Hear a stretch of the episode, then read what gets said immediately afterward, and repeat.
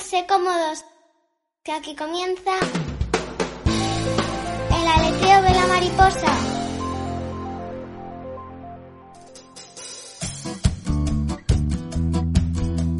Hola, ¿qué tal? Saludos a todos. Os habla Olga Miranda y esto es El aleteo de la mariposa, cuarto episodio de esta temporada y primero de este 2021. Os deseo a todos muy feliz año nuevo y deseo por supuesto que sigáis escuchando este podcast que como siempre comienza con el sumario. En nuestra entrevista conoceremos a Fernando Laguía. Hablaremos con él de cine y de radio. Vicky Hernández, en su sección Eróticamente, nos contará mucha teoría que vosotros os encargaréis de poner en práctica. En nuestra recomendación literaria, Begoña Cano nos habla de la saga de los Valentine de Wilbur Smith. Julio Rodríguez de Castro vuelve con su Psicodomus, Psicología de Andar por Casa, y nos habla de la autoestima en los niños. Carmen Bonet es la encargada en este episodio de compartir una rica receta de cocina. Para finalizar, escucharemos un villancico que Loli Ayuma y Adrián Rincón han producido en estas Navidades para felicitar las fiestas a toda su gente. Cuando él estuvo aquí el mes pasado me sugirió que lo pusiera en algún episodio y este es el más adecuado. Cerraremos con música.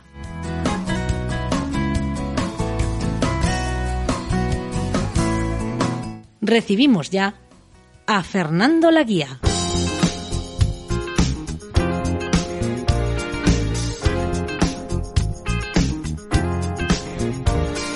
Este mes recibimos en nuestra entrevista a Fernando Laguía. Vamos a conocerle y hablar con él de sus dos grandes pasiones, la radio y el cine.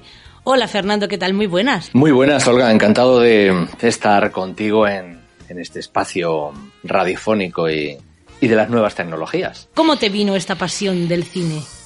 Pues fundamentalmente ya a mi madre le gustaba el cine, entonces em, de pequeñitos en un pueblo de La Mancha cuando empieza a, empiezan a aparecer los primeros televisores, pues ya es un mundo fascinante a, a través de la televisión, pues ver películas o ver otros programas que se veían entonces. Pero eh, un día con ocho años, una tarde de domingo, en un pueblo de La Mancha donde era habitual que de vez en cuando se fuese la luz, pues yo iba al cine con una prima mía y su amiga, pero al irse la luz, pues ellas se fueron porque no les apetecía esperar a que a ver si había función o no.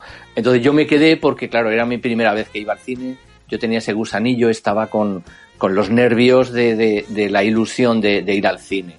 Me quedé, afortunadamente vino la luz y yo entré, estábamos muy poquita gente porque la mayoría se habían ido, entonces ese momento de apagarse las luces, de, iluminarse la pantalla y de aparecer ya los títulos de, crédito, era una película de Tarzán, concretamente la primera de Tarzán que protagonizó Johnny Weissmuller. Entonces, aquello es como que de pronto mmm, dentro de mí se, se removió algo continuamente pues seguí evidentemente a través de, la televisión y, de, más incursiones al cine de allí de, del pueblo, pero eh, ese cine luego eh, estuvo cerrado varios años y mm, a partir de 1978, yo tenía 13 años, se inaugura el cine nuevo y ahí viene el segundo rayo inspirador o rayo que te fulmina para, para que se consolide definitivamente el cine dentro de mí como pasión. Y es que durante los siete años que duró ese nuevo cine, eh, desde los 13 años que yo tenía hasta los 20 aproximadamente, eh, la persona que proyectaba las películas fue mi padre.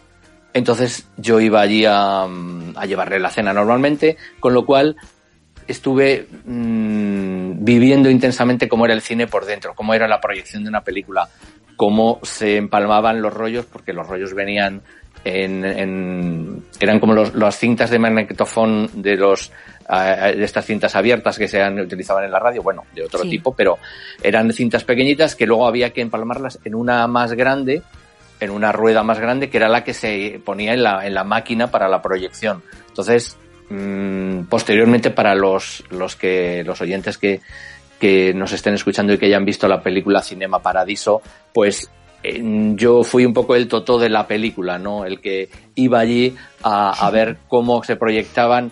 A veces ayudaba a mi padre cuando no había alguno de los dueños del cine, porque siempre tenía que haber dos personas, uno que paraba una de las máquinas y el otro que al mismo tiempo encendía la siguiente con el siguiente rollo, ¿no? Entonces, mm, ahí continuó la fascinación, claro.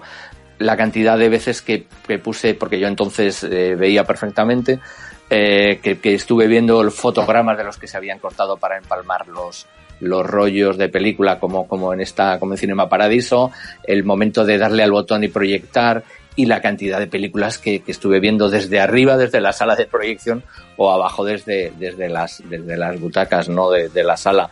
Entonces, ese fue ya el, el, golpe definitivo de, de, pasión por el cine, ¿no? El, el, haber visto por dentro cómo, como dos máquinas enormes más altas que yo de pronto podían acercar a, a los espectadores todo un mundo de, de ilusiones, de viajes, de aventuras y, de emociones. A pesar de que actualmente eh, ya no ves nada, ya eres una persona ciega total, nunca dejó de apasionarte el cine. Nunca. Ese fue una encrucijada interesante porque mm, poquito a poco, por, por la, enfermedad degenerativa que tengo, pues iba perdiendo mm, visión. Entonces llegó un momento en el que ya, ya, tenía, ya teníamos vídeo, porque estamos hablando de, de finales de los 80, teníamos vídeo y bueno, pues continuamente, claro, estaba pues viendo películas, pero llegó un momento en el que ya no, ya no veía la cara de los actores, estaba ya más difuminada y muchas de las de los detalles que ocurren en, en cualquier escena de una película, ¿no?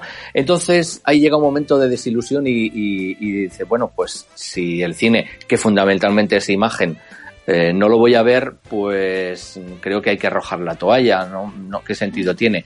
Pero la fascinación, yo tenía tan dentro de mí el cine que me rebelé contra, contra esa situación y dije, no, tengo que seguir eh, viendo barra escuchando cine vamos a ver hasta dónde puedo llegar y si no me satisface, que no me va a satisfacer igual por el tema de no ver la imagen, pero vamos a ver qué me puede aportar y si me aporta lo suficiente como para seguir enganchado al cine.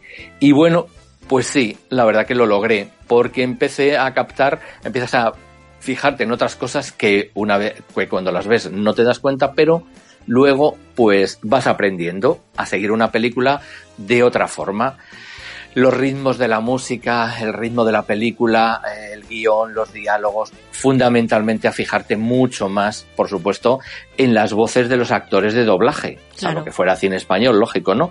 Porque enseguida eh, empezabas a distinguir mm, para identificar voz con personaje de la película, para no perderte, para conocer quién está en cada momento. Entonces empiezas a ver que hay otras cosas si no ves la imagen que te ayudan a comprender la película. Evidentemente nunca va a ser igual, por mucho que nos empeñemos, ni siquiera con la ayuda de la audiodescripción, que es maravillosa y fundamental para nosotros, pero no llegas a, a contextualizar en su porcentaje total lo que es una película, pero te ayuda mucho.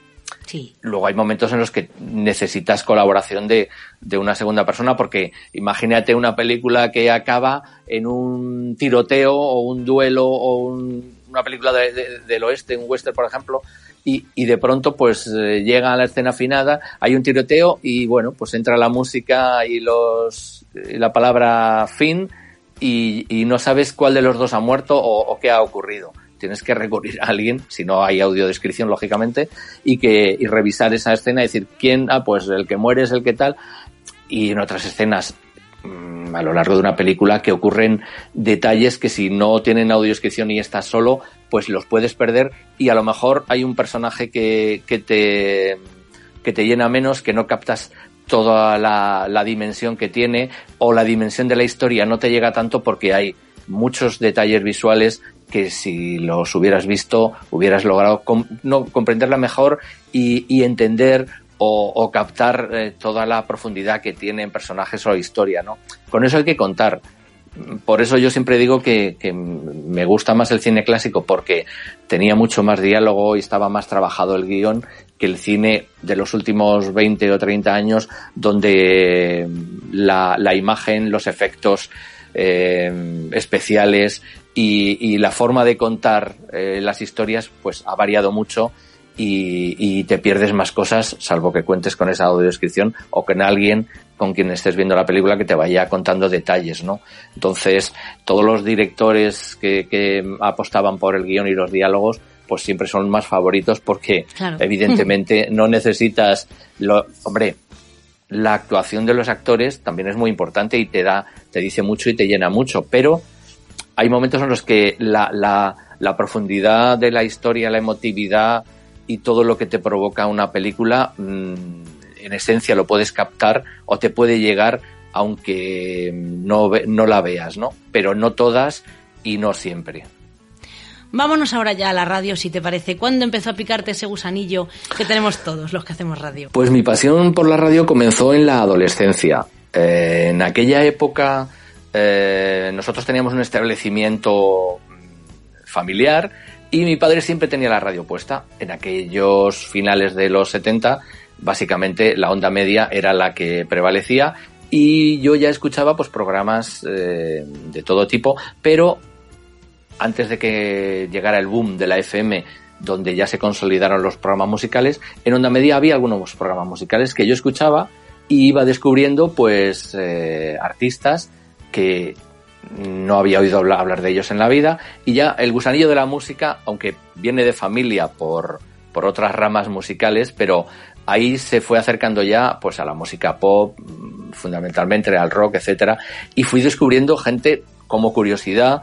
Decirte que la primera vez que escuché mm, a los Billys yo creía que era un grupo de chicas, porque jamás había oído hablar de los Billys fue cuando, cuando estrenaron Fiebre el sábado noche y cuando sonaba el famoso Stay in Alive, pues bueno, en aquella emisora que yo escuchaba de, de, la antigua radiocadena, bueno, pues por ahí ya nació primero el gusanillo de la música, música acompañada de radio. Luego ya empezamos, entramos los 40 principales que entonces emitía en onda media, era mi, como mi programa de referencia para abrirme a mundos y a, grupos musicales importantes. Y para ya ir, ir tomando un poco conciencia de que eso de la radio que estaba muy bien y me gustaba.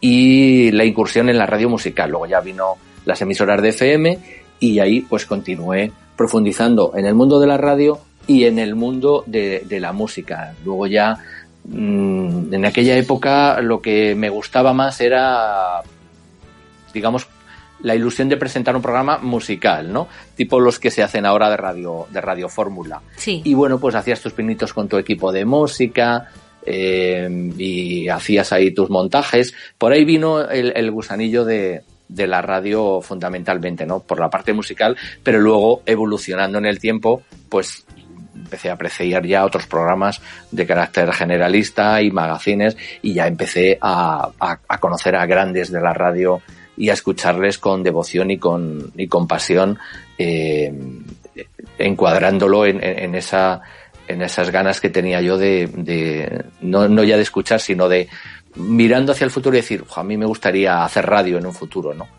Y luego ya, lógicamente, ese, ese, esa oportunidad se presentó, sin yo esperarla ni haberla buscado. Ajá, cuéntanos. La oportunidad llegó pues cuando te, te afilias a la ONCE, llega un momento en el que ya la pérdida de visión había aumentado y llega la encrucijada que tienes que hacer algo con tu vida.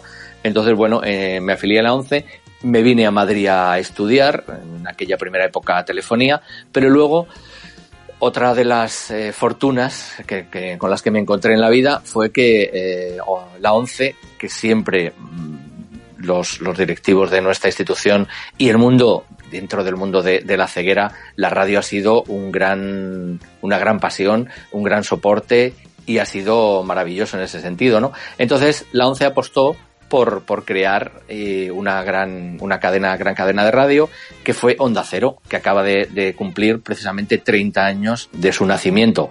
Compró eh, Rueda Rato y otras cadenas pequeñitas como Radio Amanecer, las unió todas bajo el signo de, de Onda Cero y eh, comenzaron a, se crearon unos máster de, de radio, máster de formación para afiliados o, o afiliados a la ONCE o eh, personas con otros tipos de discapacidad de, de Fundación 11, ¿no? Y esos máster fueron en el segundo en el que, que eh, convocó Onda Cero, estuve haciendo ese máster contando con grandes profesionales de la radio y en aquella época ese máster era un fundido de los tres primeros años del periodismo, de asignaturas comunes a, a periodismo. Entonces era un año muy duro, muy intenso, pero salíamos con una gran formación y hacías prácticas en Onda Cero y luego después yo ya di el salto a Canal 11, que era la radio que puso en marcha nuestra institución mm, para, para con una programación específica exclusivamente para los afiliados a los compañeros afiliados a la institución. Ahí estuve 10 años, empecé digamos como locutor, luego en una radio, digamos, pequeñita donde so éramos pocos, pues había que hacer un poco de cada uno eh, tenía una labor específica, pero lo acabábamos haciendo todos de, todo, ¿no? Acababas haciendo labores de, de, locución, redacción, producción, algo de técnico cuando se podía, antes de que la informática eh, se instalara en el mundo de los estudios de, radio y, y, un poco de todo. Acabé dirigiendo Canal 11 hasta que ya eh, la, nuestra institución decidió que el proyecto se, se cerraba y porque también vivimos vaivenes, Onda Cero vivió dos vaivenes que, fueron un poco pues eh, provocando que la integración laboral de las personas ciegas y deficientes visuales fuera más complicada cada vez. En aquella primera época muy bien, pero luego pasamos a manos de Telefónica, después pasamos a manos de Antena 3 y toda esa integración se fue diluyendo y fue más complicado ya trabajar dentro de, la cadena. Y al mismo tiempo, con el paso del tiempo, el gusanillo tuyo por la radio también se fue diluyendo. La verdad que sí, la verdad que sí. En los debates que tenemos con gente que estuvimos eh, trabajando en la radio y que muchos de ellos eh, siguen haciendo cosas pues en internet o en, o en otras emisoras, pero yo realmente, eh, una vez que viví esos 10 años intensos de, radio, pues eh, se acabó el proyecto y no el, el, el, gusanillo se quedó ahí un poco adormilado.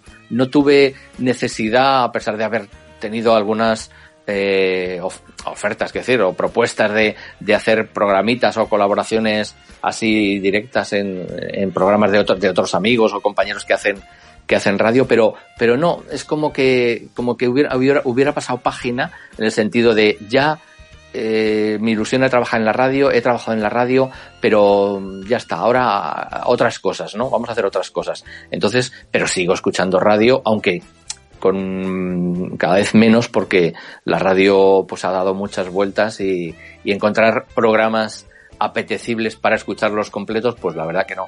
Escucho franjas, depende del día y depende de lo que estén hablando, haciendo un poco de zapping, pero ya no, ya la pasión eh, tan intensa como en aquellos años, pues estás, pero todos los días la escucho un rato, eso está claro. El cine sí que nunca dejará de gustarte, ni a mí no. tampoco, por cierto, porque es un arte estupendo. Con Me lo alegro. cual, si te parece bien, nos puedes recomendar películas para que nuestros oyentes también disfruten del cine. Bueno, mmm, podemos, podemos hacer algunas, algunas recomendaciones de distintos ámbitos del cine, pues eh, habrá, habrá películas que seguramente los oyentes las habrán escuchado, otras eh, otras no, o, sí. En todo caso, siempre son, mm, o, intento, vamos a intentar que sean películas que, que son revisables porque tienen un interés o, son películas que, que, han pasado a la historia del cine, ¿no? Vamos a ver si por ahí logramos eh, y si alguien no es muy cinéfilo, pues que a lo mejor le pique el gusanillo de, de, de volvamos a, vamos a escuchar esta película. Pues si te parece, ya que mezclamos radio y cine, por ¿Sí? ejemplo, pues cuatro películas donde la radio tiene mucho protagonismo, si no al 100%, que en algunas de ellas sí, por lo menos um, una importancia grande dentro de la película. Dos, dos españolas, que podría ser Solos en la madrugada, de Garci, y historias de la radio, que, es, que, no, que te, te, retrotrae a la radio en España de los años 50. Ajá. Que siempre es, es curioso eh, qué ver qué tipo de programas y cómo era la radio en, en, aquella época, ¿no? y Solos en la madrugada, pues una radio de, de, de, la, de la época de la transición, también muy interesante reflejando cómo era, cómo era, cómo fue la transición desde el punto de vista sociológico y también un poco radiofónico, ¿no? Y de relaciones de, humanas de, de, según los más jóvenes con una visión, los más menos jóvenes otra, es interesante. Y luego hay otras dos películas ya no, no españolas. Una es Buenos días Vietnam, donde el protagonismo es eh, un locutor que emite para los soldados que estaban en la guerra de Vietnam. Y otra película que se llama Radio Encubierta, que refleja el mundo de las radios piratas musicales, que tenían que buscarse la vida para emitir desde los sitios más insospechados como ocurre en esta película y que tiene una banda sonora fantástica porque hace un recorrido por grandes eh, canciones de, de, de, los años 60 y 70. Luego, podemos hablar de cine dentro del cine, Ajá. que es otro, otro, otro apartado también muy interesante. Mm, cuatro películas que fundamentalmente nos hablan de cómo era el, el, el mundo del cine, cómo es el mundo del cine eh, dentro, dentro de, en este caso, de, Hollywood.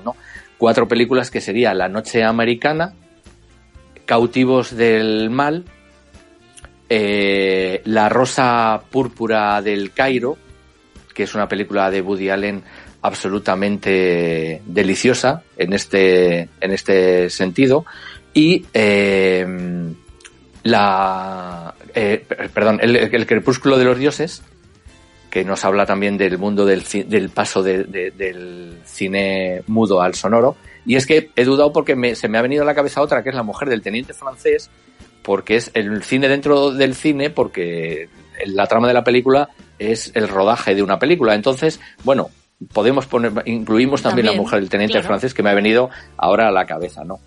Tres pinceladas de cine español, por supuesto, el cine español siempre hay que, hay que cuidarlo y hay que, hay que estar con él.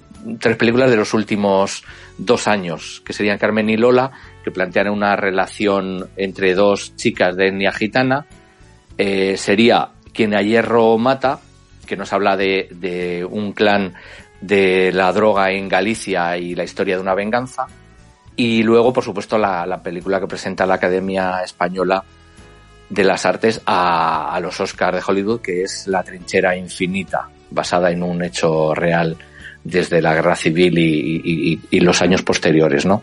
Y para finalizar, pues eh, nos vamos una película que podría venir muy bien para los tiempos convulsos que llevamos para tranquilizar un poco, una película familiar de bondades y de valores que sería Wonder, Ajá. bastante ideal para esta época.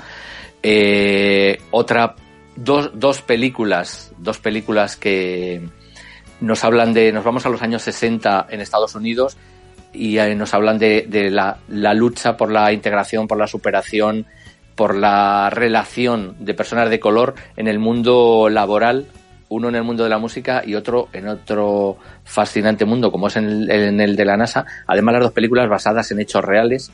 Una eh, obtuvo el Oscar hace dos, en el 2018 me parece, que es Green Book, libro verde, y la otra Figuras ocultas, absolutamente recomendables. Y finalizamos con una película basada en una novela epistolar que se llama La sociedad literaria y el pastel de piel de patata. También deliciosa. Desarrolla, se desarrolla en una isla en el Canal de la Mancha durante la Segunda Guerra Mundial y en la actualidad. Es una película que pasa de la actualidad haciendo flashback a lo que ocurrió en aquella época. Lo que sí se, se puede observar, habrás visto, Olga, que no hay mucha película de acción muy estridente, de efectos, Sí. No, va a un cine un poco más, más tranquilo, pero lleno de, de, fascinación, de emociones y, por supuesto, unas pueden tener mucha más calidad que otras, pero todas tienen un interés en, en, en el aspecto en el que tratan en la historia y en, en todos los factores que, que están incluidos en una película. Yo me apunto para ver las que no he visto, por supuesto, y espero que nuestros oyentes hagan lo mismo. Muchísimas gracias, Fernando, por este tiempo que nos has dedicado para estar aquí en el aleteo de la mariposa. Pues ha sido un placer compartir otro otro ratito de radio, en este caso contigo, y nada, para cuando quieras, a tu disposición y, y encantado de, de estar con vosotros. En unos instantes hablamos con Vicky Hernández.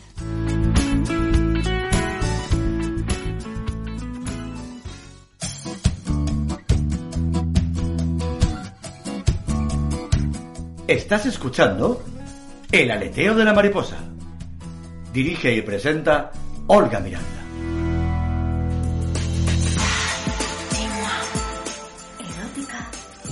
Eróticamente. Eróticamente. Eróticamente.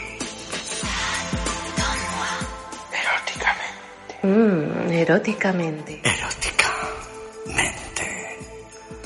Con Vicky Hernández.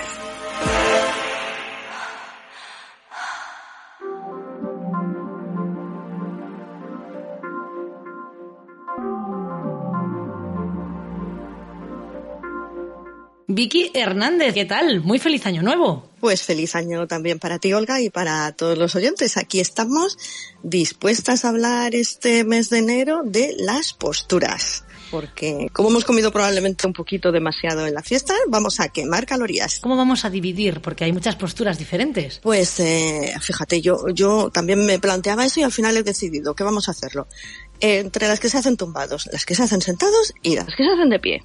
Y este tema lo vamos a abarcar en dos programas. Ahora, en enero, vamos a hablar de las posturas que hacemos en horizontal y de las que hacemos sentados. Y para febrero vamos a dejar las que hacemos de pie y sexo oral, etcétera. De todas formas, decir ya de inicio que, que pensamos cuando hablamos de, de las posturas, cuando estuve, estuvimos mirando cuáles podíamos explicar y tal, y no complicarnos y hacer todo el Kama Sutra, que siempre se piensa o, o, al menos yo pienso en la posibilidad de gente que tiene diferencias de peso, diferencias de tamaño, uno muy grande, uno más pequeño, eh, gente que pueda tener alguna lesión de rodilla, de espalda, gente que, pues eso, que no, que, que, que hay para todos los gustos, que se puede disfrutar del sexo en todas las circunstancias que uno tenga, escayolado, con, con problemas cervicales, etcétera, que vamos a intentar que sea práctico en ese sentido, que sea dinámico, no muy rollero, y pues si te parece empezamos por la cama. Estupendo. Sí, que es lo más... Ah, lo más cómodo. por, por se suele empezar, sí, no sé por qué. O se suele acabar en ella, no sé cómo. Uh -huh. Empezamos la, por la más clásica, la llamada el misionero. Ajá. Que, que bueno, pues lo sabemos, ¿no? Cara a cara, los dos tumbados, ella debajo, él encima.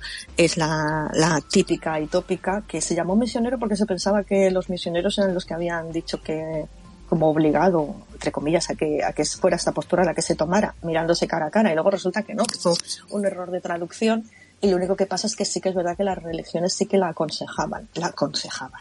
Ajá. Bueno, tiene el componente de, de que hay, pues eso, el, el, contacto, el contacto visual, el estar cara a cara, el, eh, es, esa ventaja. Eh, desventaja, eh, pues puede ser, por ejemplo, pues que, que, el, que el hombre, quien está arriba, que, por ejemplo, pues que tenga demasiado peso, Sí. Que la o que sean de, de, tamaños muy diferentes y la persona, la mujer a la persona de abajo, porque tanto sí. Bueno, no, no, esa sería para No, pero de tamaños muy diferentes, eso sería de las piernas sentir... para abajo, pero la historia se ajusta. O sea, no, de tamaños muy diferentes no, pero lo de que él tenga exceso de peso sí bueno, puede no, ser un te problema. Digo, no, te digo el, el que si, claro, si por ejemplo es una mujer muy pequeñita y un hombre muy grande, que ella se pueda sentir como incómoda, tan encerrada a lo mejor. Ah, eso sí. Es como completamente encerrada entre, ¿no? Entre los, él tiene los codos apoyados, entonces como a lo mejor, claro, si le llegas sí, al pecho. Sí.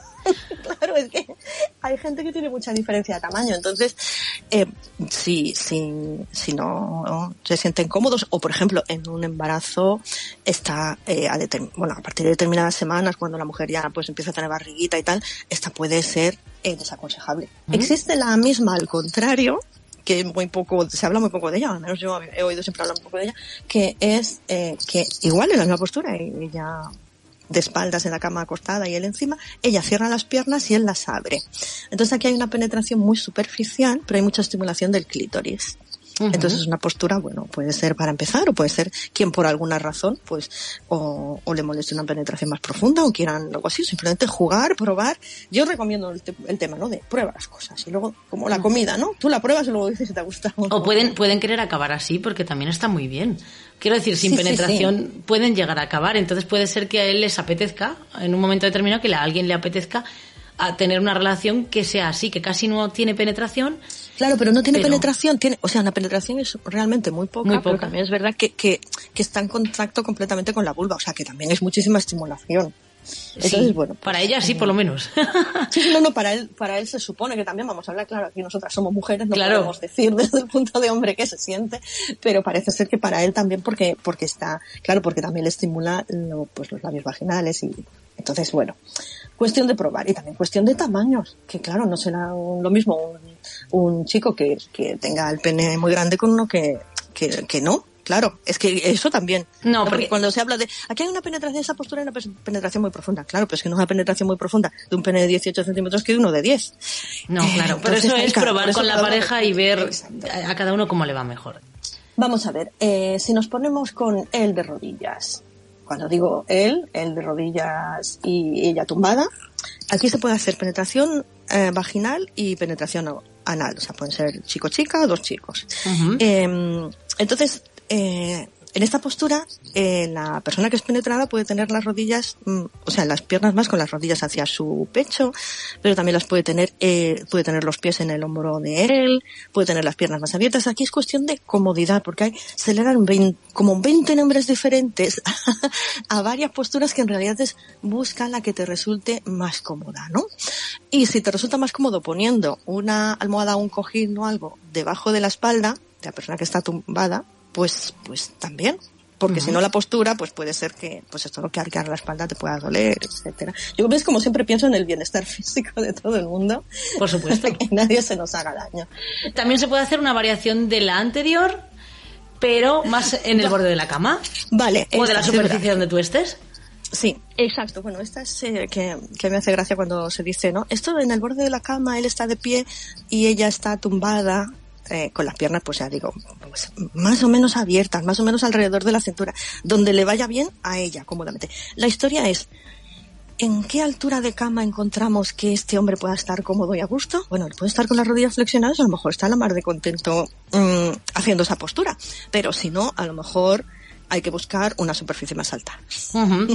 Es que ponerse todo... de rodillas puede quedar, claro, de rodillas a lo mejor si están en una cama muy muy bajita y él esa, claro, es que ahí dependerá mucho, ahí ya entra en eh, el tema de las alturas. Claro, pero ahí es que es como todo. Nosotros decimos las posturas, pero luego cada uno en su casa con sus elementos y con su pareja y con vuestra altura, vuestros miembros y todo, pues tendréis que ver qué os resulta mejor. Esto simplemente son sugerencias es- es- para sí, cambiar esta- también la rutina y para Claro, y- y para esta, es bueno, un- esta es una postura en la que se puede tener una penetración profunda y puede ser placentera, sí, eh, eh, cogiendo, ya digo, ¿no? Pues, pues cogiendo el, cogiéndole el kit a cómo nos va mejor, cómo nos resulta mejor.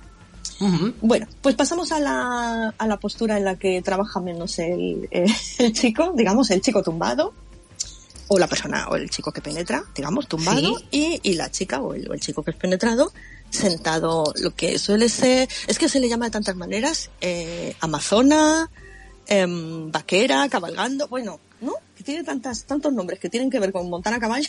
Todos tienen que ver con montar a caballo, pero bueno, ya sabes, entonces puede ser que, que la chica esté mi- mirando al chico, con las rodillas acá al lado de él, pero también puede estar girada, mirando hacia los pies de él, y él, entonces lo que tiene, lo que ve él, digamos, pues es el trasero de ella, la espalda, y de una manera o de otra la puede estimular. Es una de las posturas preferidas de los hombres, que no parece ser de las mujeres, o sea, aquí no he, he estado mirando estadísticas y, y estadísticamente a los hombres les gusta más esta postura y a las mujeres les gusta más el misionero Claro, eso, mm, claro, que les estadísticamente gusta más es que así. trabaje el otro nos gusta Claro. más que trabaje el otro y disfrutar de forma pasiva y estar quietecitos y y claro que tampoco quietecito quietecito pero bueno, Bueno, sí ya. que es verdad que para la mujer es el controla más no aquí controla más la penetración controla más el ritmo es ella la que controla todo no y mm, pero bueno es curioso no deja de ser curioso el, el que mm, el que ellos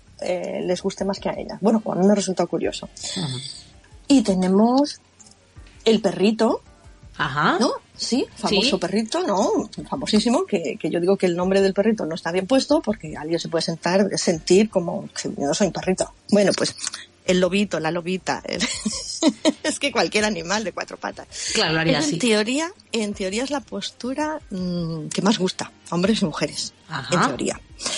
Eh, tiene la ventaja de, bueno, la penetración puede ser muy profunda porque ahí la mujer, arqueando la espalda, moviendo las caderas, etcétera, puede hacer, mm, puede controlar más, ¿no? La, más controlar la penetración, la profundidad y, y la, buscarse más, ¿no? El, el, el cómo estás más a gusto, porque claro, eh, pues tienes mucha movilidad, ¿no? Él está de rodillas, puede también él puede estimular el clítoris, ella misma se puede estimular, él puede estimular los pechos, o sea, él, él desde detrás tiene un- tiene mucha, puede abarcar, ¿no? El acariciar mucha, mucha parte del cuerpo y está muy bien. Y ella pues es- también incluso ella se puede acariciar o también se puede utilizar algún juguete erótico para, para el clítoris. Y en el caso de dos chicos, pues también, pues lo mismo, el de detrás pues accede a los órganos de- del otro para masturbarlo, etcétera. O sea que es una postura en ese sentido que, que da mucho juego. También puede ser que, claro, que el que está a cuatro patas eh, se, can- se canse, quiero decir, que le puede doler las muñecas, los, los codos, que puede, no puede ser, depende. Sí, pues eso. Entonces, pero eso que cambie, ¿no? Un Ay, poquito. no, mira, hay una, hay una variación que es muy fácil, muy sencilla y muy eso. Y es, debajo tuyo, empieza a poner almohadas, cojines, peluches y todo lo que encuentres blandito. Entonces, sigues estando en la misma postura, solo que tú no aguantas tu peso. Te Ajá. puedes seguir moviendo igual, pero el peso lo aguanta todo lo que hayas puesto debajo las mantitas. Claro, sí, así Entonces- te duele menos todo, claro, eso sí que es verdad. Eh, así no tienes que aguantar, no sé, imagínate, pues eso, ¿no? Tendinitis en, en la muñeca, problemas de codo, tal, pues, pues sí, en ese momento, ay, pues me molesta, porque hay gente que se apoya en los codos y hay gente que, que se apoya en las manos, eso va a gustos. Entonces, claro, puede ser que te moleste algo, pues mira, es algo tan sencillo como empiezo a coger cosas, empiezo a poner un poco debajo y ya está, no pasa nada. Es, es una variación que a mí me parece muy interesante y mucho más cómoda. Pues, o sea, si- si uno no se quiere cansar. Y si uno no se quiere cansar en absoluto, la cucharita, la cuchara, la cucharita, es, yo creo que es la postura más mm, relajada de todos. Esa digamos que es Eh. para despertarse por la mañana, ¿no? Sería muy adecuada, por ejemplo. Claro, o despertarse de las siestas. O de las siestas, sí. o- Ay, claro, las. Entonces, es, explicamos para si hay alguien que no, Sí, claro, no por supuesto. conozca tal, que son, sí, porque yo voy ahí muy al, al saco y a veces se me olvida que hay gente que no. Pues los dos mirando al mismo lado, en este caso, pues la chica de lado y el chico del mismo lado con su pecho pegado a la espalda de ella. Ajá. Entonces ella lo único que tiene que hacer es ponerse en posición un poco fetal, también más o menos, la posición lo mismo, eh, es para penetración vaginal y anal y cada uno pues buscará un poco dónde está su punto. Donde le- ¿no? El punto que más le gusta. Con las piernas cerradas, pues mm, tienes más estimulación de clítoris, pero también se hace con, con la pierna de encima de ella, pasándola a la cadera de él, o sea, echándola arriba y hacia atrás en la cadera de él. Así él también accede, puede acceder más a todo el cuerpo de ella, no al clítoris. y- es una postura como muy de estar, seguir abrazaditos, eh, mm, no te cansas, ¿no? Es, es como muy relajada. Es muy tiernita, ¿no? Es tierna, sí, es como, parece como la más, como la más romántica, la más tiernecita, la más así de, uy, estoy medio dormido, no sé muy bien. Claro. Yo creo que es una buena manera de despertarse, no sé, a mí me parece una buena manera de despertarse y también, pues esto para gente que tenga algún problema de, de salud, embarazadas, también por el tema de la barriguita, ¿eh? siempre digo el tema de la barriguita en las embarazadas, pues hay algunas posturas que, que como que no, como que no les van a ir bien. Y el tema de movilidad, ya en las últimas semanas de gestación, la movilidad ya tampoco, a ver, algunas mujeres me dirán, oye, que sí, que yo hasta el último momento, vale, pues sí, pero hay otras que no, que No, que le cuesta más agacharse, pues este tipo de cosas también le cuestan más. Entonces, esta es así como muy, muy tierna, muy cómoda y si alguno de los dos tiene o están cansados, oye, que la- el día anterior han estado de marcha y están muy cansados, pues esta es la manera de no cansarse. Muy bien. En posición horizontal me dejo alguna. Ay, sí, mira, me dejo una que yo le... Ay, sí, la del cocodrilo. cocodrilo. Sí, sí, la del cocodrilo. cocodrilo. Nadie más creo que en el mundo la llame así, ¿eh? Pero es, a ver, sí que es una postura muy, creo que yo diría, ¿eh? ahora a lo mejor estoy metiendo la pata y alguien me dice, no, ¿cómo se te ocurre decir eso? Yo creo que es una postura más habitual a lo mejor entre gays y entre lesbianas que entre heterosexuales. Es, en este caso sería la chica tumbada boca abajo y el chico boca abajo encima suyo. La penetración evidentemente no va a ser profunda, pero no deja de tener su, su, su gracia también, ¿no? El que la otra persona pues te esté como cogiendo, ¿no? Te, te está cogiendo mm, completamente, claro. Es igual que el misionero, pero bueno, como al revés, pues te está cogiendo por la espalda y el que te tenga así, bueno, es diferente. Yo ya Mm. digo que a mí siempre me recuerda a los movimientos de los cocodrilos, no sé por qué. Sí, sí, por eso le llamas el cocodrilo. Así, pero si tiene nombre, hasta ya es que te prometo que cuando empecé a mirar me, me agobié tanto con los nombres que dije, mm, ya, ya, de verdad, ¿eh? Porque había alguna que si el pirata, que si el barco de vela, que si el... Uf. Uy, mira, Bueno. una que no hemos dicho, no hemos dicho. Si alguien quiere hacer ejercicio mientras está haciendo el amor, hay, hay posturas en las que se desgasta mucha energía. Y por ejemplo, es la que decíamos cuando él está de rodillas y ella tumbada, Sí. ella puede hacer el puente. Todo el mundo sabemos lo que es hacer el puente. Las- los pies, las plantas de los pies apoyadas en el suelo y levantas el culo y la pelvis. Esa- Sí. Eso es hacer el puente. Pues ella hace el puente y él la penetra. Oye, pues ahí estás haciendo ejercicio al mismo tiempo que Sí, sí. el amor. Pero como tarde mucho la historia, pues... Bueno, día siguiente agujeta. Agujeta.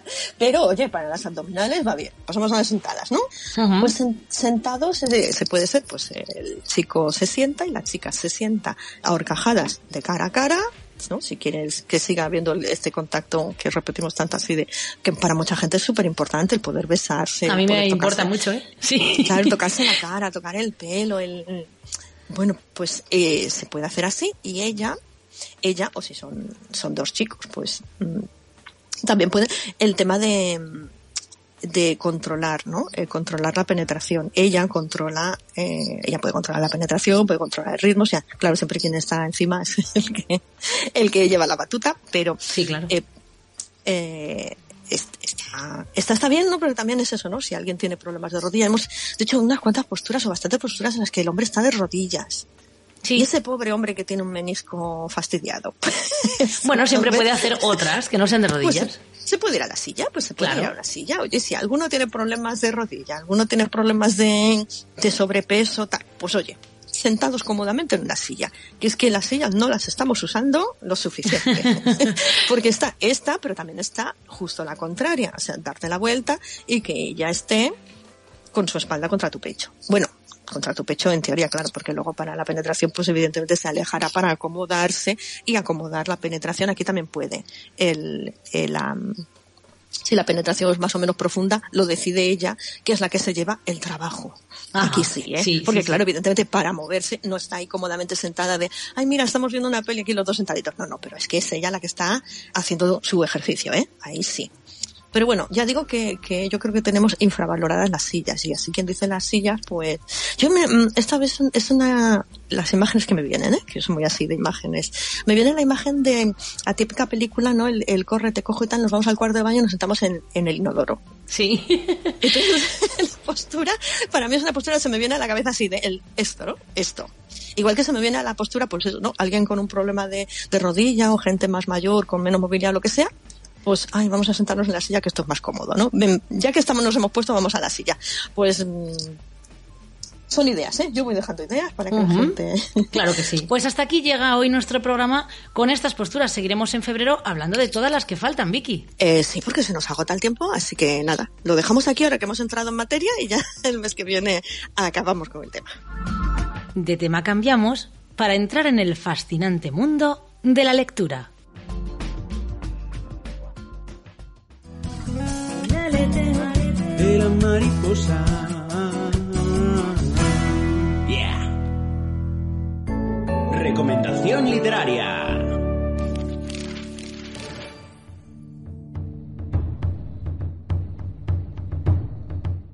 Muy buenas. Primero de todo quiero saludar a todos los oyentes del podcast El aleteo de la mariposa.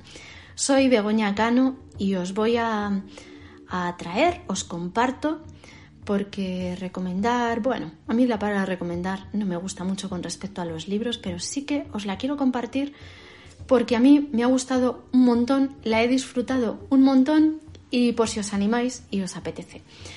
Es una saga, la saga de los Valentine de Wilbur Smith y bueno, es una saga de acción trepidante con unas descripciones eh, que van por pequeñas pinceladas mm, preciosísimas en medio de la acción trepidante os digo que es que no paran de pasar cosas en esta saga. Es, es bueno bueno a quien le apetezca eh, engancharse y no parar pues pues nada aquí está. Se desarrolla mayormente en, en África y consta de cuatro libros. El primero se titula Vuela el halcón el segundo se titula Hombres muy hombres el tercero El llanto de los ángeles el cuarto, el leopardo caza en la oscuridad.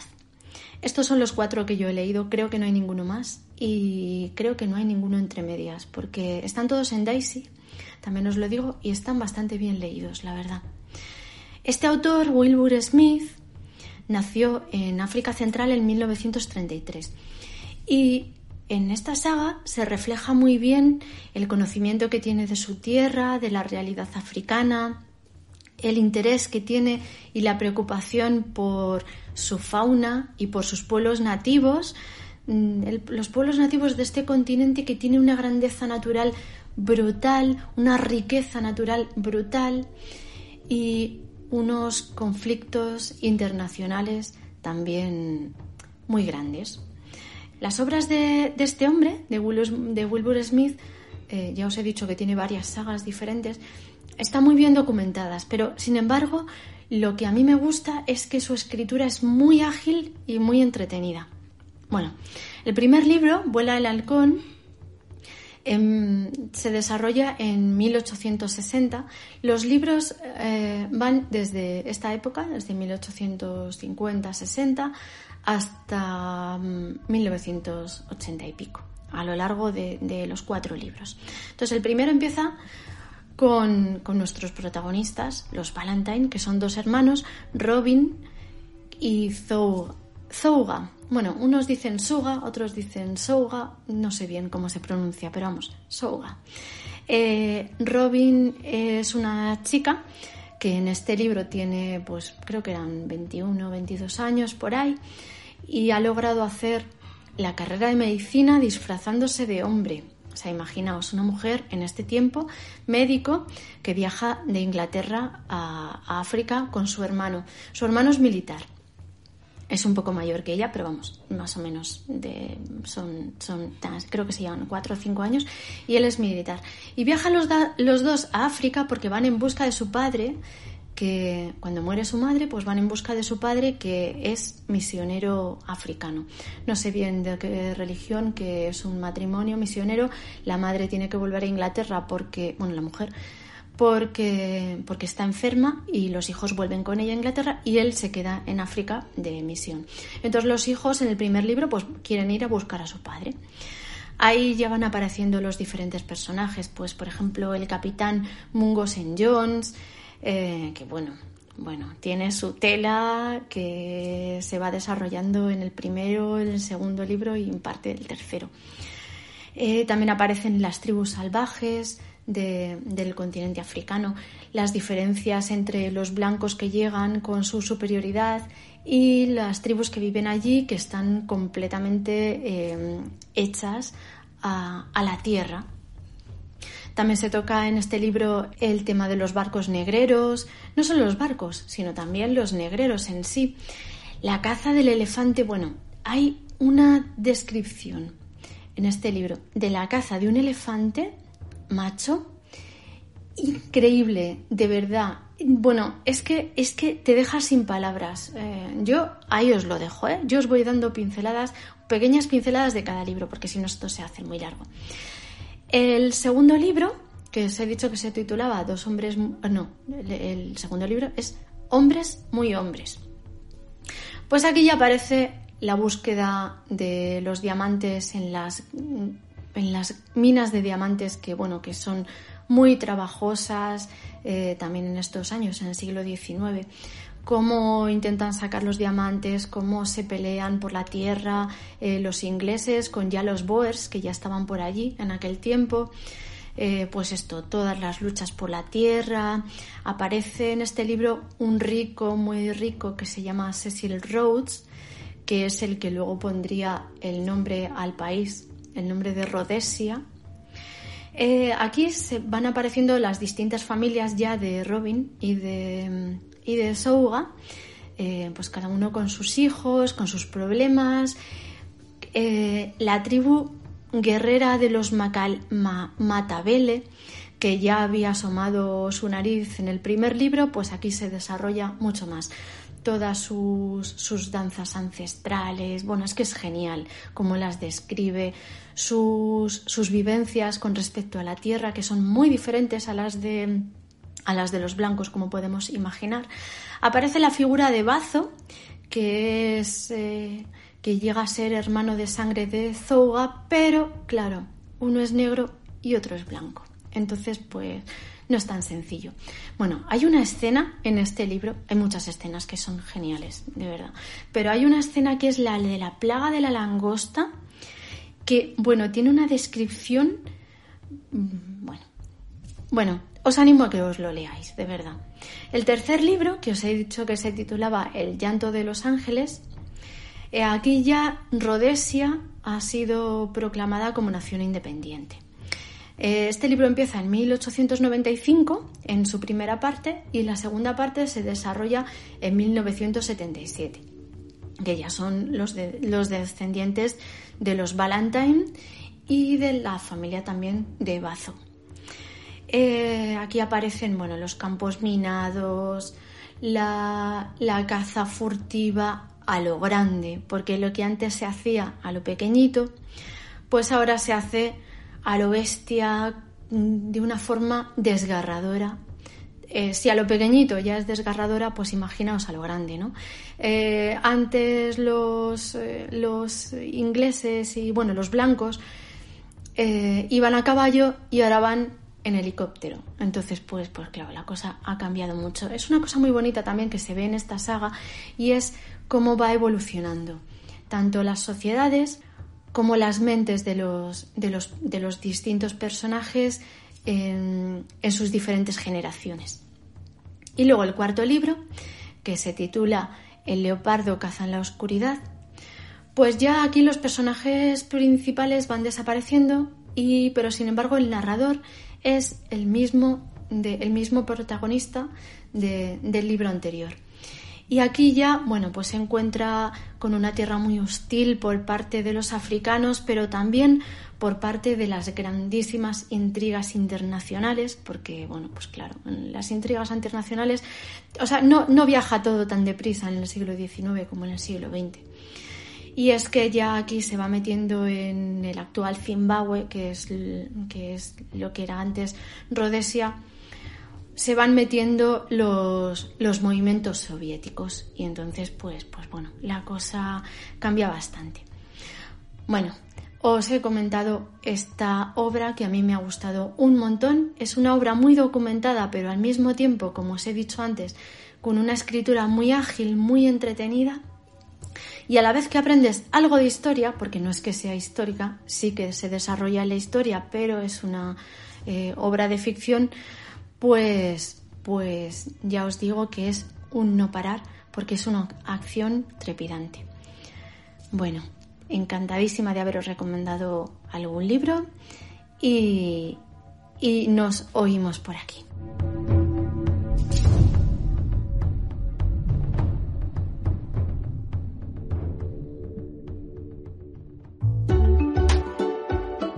Gracias Begoña por habernos hablado de la saga de los Valentine de Wilbur Smith.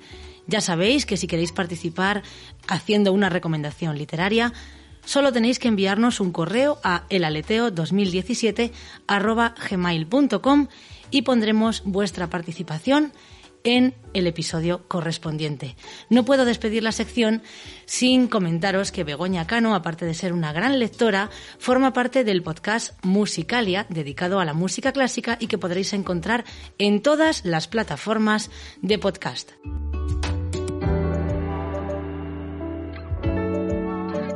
Nosotros continuamos y lo hacemos con la sección Psicodomus, Psicología de Andar por Casa, en la que Julio Rodríguez de Castro hoy nos habla de la autoestima en los niños. El aleteo de la mariposa. Busca nuestro canal de iVox o escúchanos en Onda Aguere Radio Geneto 107.5 FM para el territorio de Tenerife www.radiogeneto.org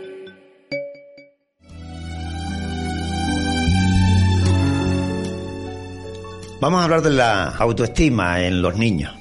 La autoestima es el valor que nos damos a nosotros mismos a partir de conocer lo anterior de nuestras vidas. Es por tanto resultado de nuestras experiencias y cuánto nos queremos. En la niñez, el desarrollo de la autoestima es fundamental para un buen desarrollo. Los niños que descubren las cosas en las que son buenos y aprenden a valorarlas sabrán desenvolverse en su futuro de mejor manera que los niños con una autoestima pobre. Tener baja autoestima durante la infancia puede causar problemas en un futuro como depresión, abuso de sustancias y malas relaciones sociales. El primer paso para tener una buena autoestima es conocernos a nosotros mismos. ¿Qué nos gusta? ¿Qué no nos gusta? ¿Cuáles son nuestras habilidades y las cosas que nos cuesta más trabajo? Ya sea en deportes, en materias escolares o cuando se trata de entablar relaciones con las personas. Nuestra autoestima va desarrollándose durante toda la vida. Pasa por etapas en las que unas veces puede estar alta y a veces muy baja. Cuando una persona tiene su autoestima alta, se siente muy valiosa. Sabe que es buena en determinadas tareas, funciones o habilidades. Por otra parte, cuando una persona tiene su autoestima baja, se sentirá triste, creerá que no puede hacer casi nada bien y actuará de forma insegura. Es labor de los padres, maestros, hermanos mayores, reconocer y alentar el valor de las habilidades de los niños para que en su desarrollo se sientan más seguros y por tanto más felices, contribuyendo así a la construcción de adultos con alta estima, alejados de algunos trastornos psicológicos, del consumo de sustancias tóxicas y bien integrados en sus círculos sociales.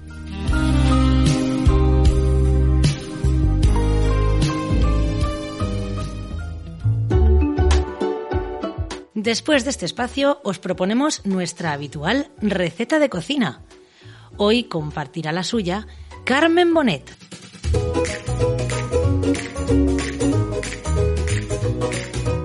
Cómo hacer un guiso de alcachofas con bacalao.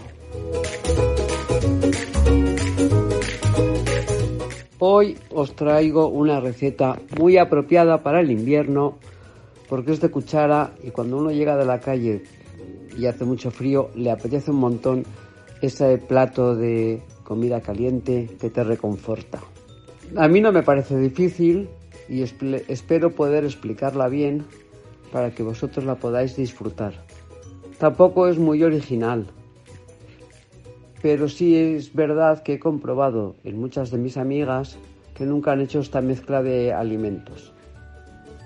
Las cantidades van a ser muy flexibles, cada uno podrá luego rectificar a su gusto. Yo voy a orientarlo sobre una ración como para cuatro personas. Empezaremos con un sofrito típico español, típico clásico de toda la vida. Ajo, cebolla primero, con un buen, una dosis generosilla de aceite de oliva, pero no, no excesiva, ¿eh? porque si no luego el caldo nos quedará muy aceitoso. Entonces, una, un poquito de... Primero pongo yo al menos el ajo y la cebolla picada, mejor que cortada, o sea, en todo caso en trozos muy pequeñitos. Y cuando ya la cebolla ya huele bien, pues añadimos el tomate. Eh, yo pondría una cebolla más grande que pequeña, dos dientes de ajo más grandes que pequeños y un tomate de pera grande o dos pequeños. Esto, reitero, recuerdo para cuatro personas. Ese rehogado, ese sofrito, lo dejo que se vaya haciendo y me pelo seis buenas alcachofas, peladitas lo suficiente, pero tampoco sin pasarse porque luego se van a cocinar. Las parto en cuartos y las uno a esa cazuela que probablemente habrá ido bien elegir una cazuela de base ancha. Dejo que las alcachofas se vayan rehogando y cojo mi bacalao. Yo normalmente compro bacalao al punto de sal o bacalao salado y lo desalo luego en casa. Corto mi bacalao en trocitos pequeños y lo añado a ese rehogado que voy removiendo de vez en cuando, a ese sofrito con, ya con alcachofas, ahora con bacalao, a fuego lento y lo voy removiendo un poquito de, de vez en cuando.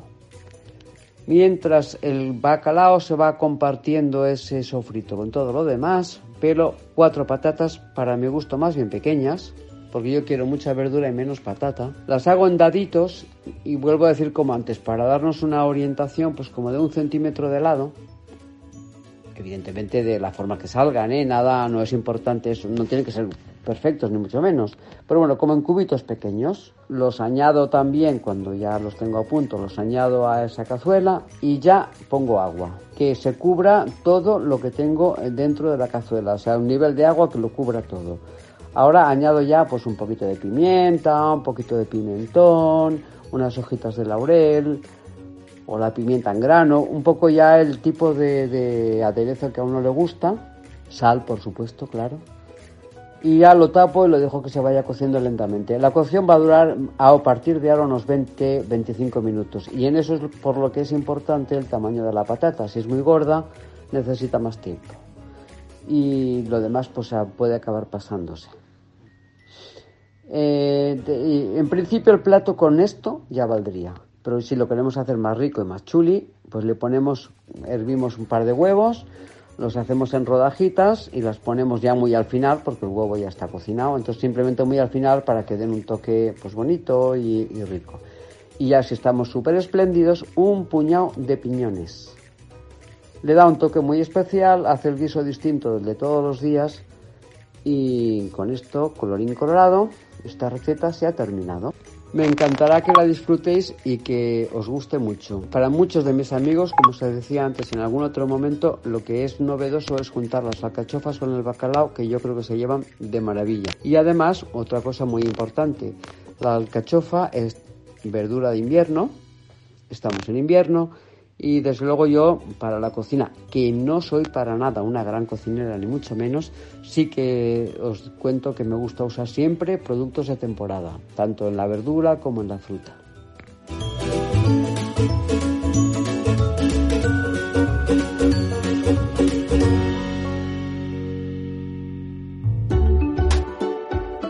Vamos a finalizar este episodio con música.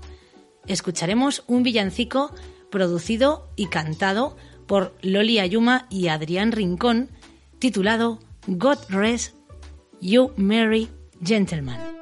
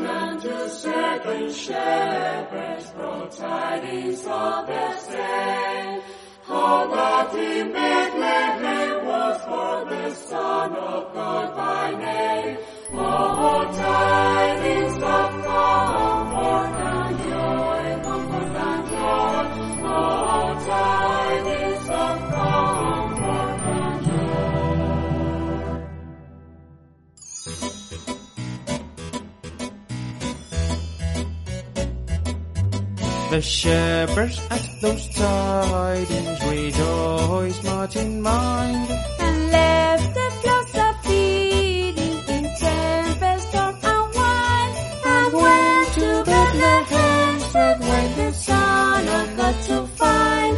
Oh, tidings of tidings joy, comfort and joy.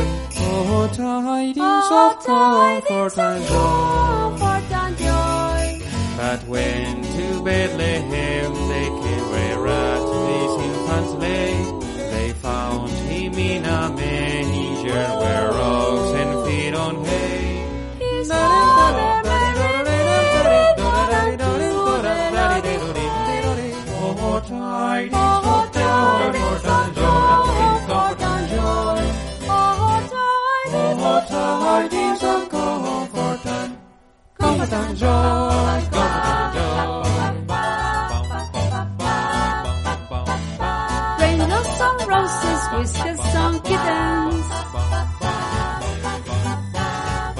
Porque mi niñez sigue jugando en tu playa.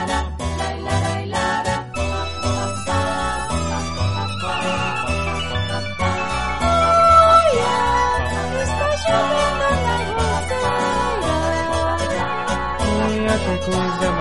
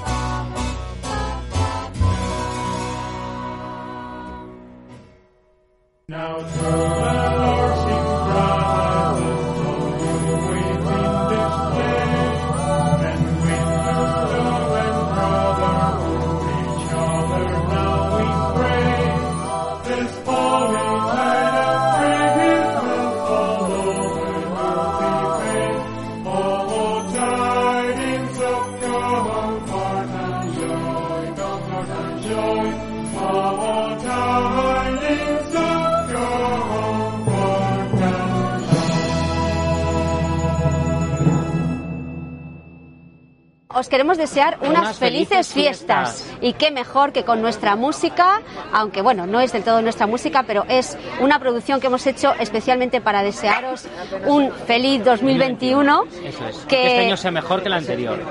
No, seguro que va a ser mejor. Claro que sí. El virus no, No puede con, con la música. música. ¡Feliz 2021! ¡Vamos, Adri! ¡Chin, chin, chin, Chin, chin!